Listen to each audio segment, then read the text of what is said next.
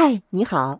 一汽马自达 CX 四与你一同坚持自我，探索未知。欢迎打开今天的新知日历。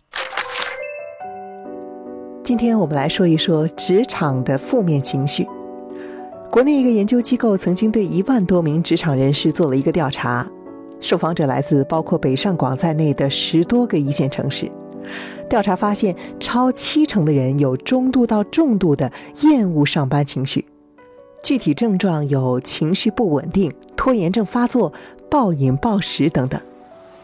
专家解释说，随着社会的高速发展和人际关系的日渐复杂，职场负面情绪的问题越来越突出了。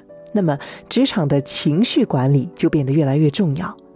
当一些负面情绪出现，我们应该怎么办呢？一些朋友认为情绪天生就有，不受我们控制。一旦负面情绪出现，他们就放任自己沉浸在这种消极的状态中，失去了斗志。严重一些的，可能还会损害同事关系。其实这种想法是不对的。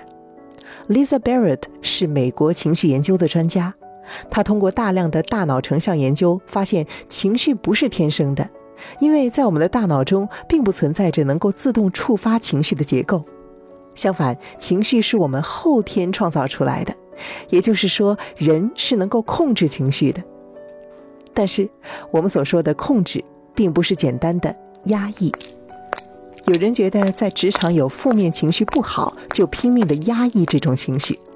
但是，斯坦福大学的教授 Ed Badista 告诉我们说，抑制情绪并不是一个好方法，因为大量的研究表明，刻意的抑制情绪只会让他们变得更加强烈。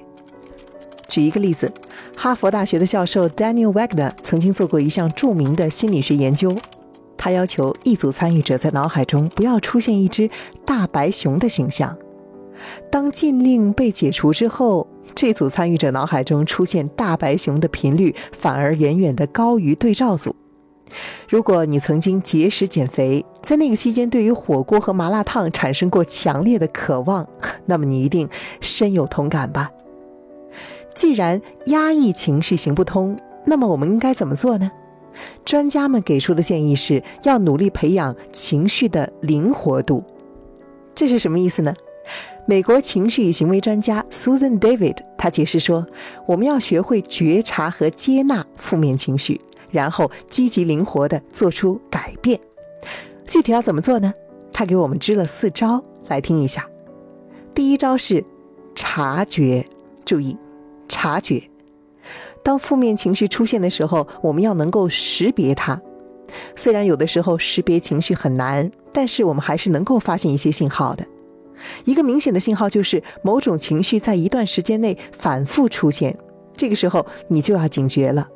比如你发现自己一直处于自责的怪圈。另一个信号是这个心理状态在过去也出现过，比如你对一位同事有负面看法。然后你发现，你之前对另外一位同事也有过非常相似的负面看法，这个时候就要察觉到，这可能是我们自己的负面情绪所导致的。第二招是客观化，当你察觉到自己的负面情绪之后，要学会把主观认识和客观事实分离。比如说，我这个月的指标没有完成，我真是没用。把这个情绪分解来看。前半句是一个客观事实，但是后半句并不是，只是自己的沮丧情绪罢了，对吗？你看，这个方法可以让你不要被情绪牵着鼻子走。第三招，接纳，在客观化负面情绪之后，我们要学会接受自己的负面情绪，不是刻意的回避它。Susan David 认为，负面情绪是人很正常的反应，所以不要惊慌。我们要学会同情自己，给自己打气。比如说，你可以试着像安慰朋友那样安慰自己。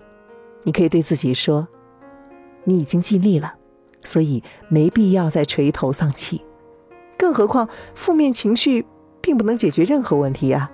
你需要重新振作。第四招。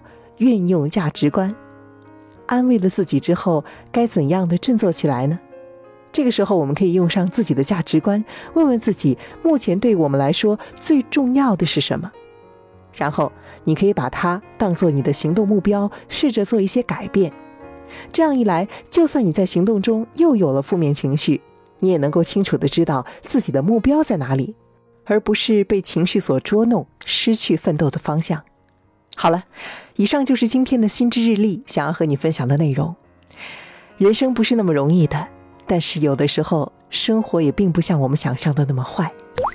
记住这四招，我们一起有效的管理负面情绪吧。希望今天的心之日历对你有所帮助。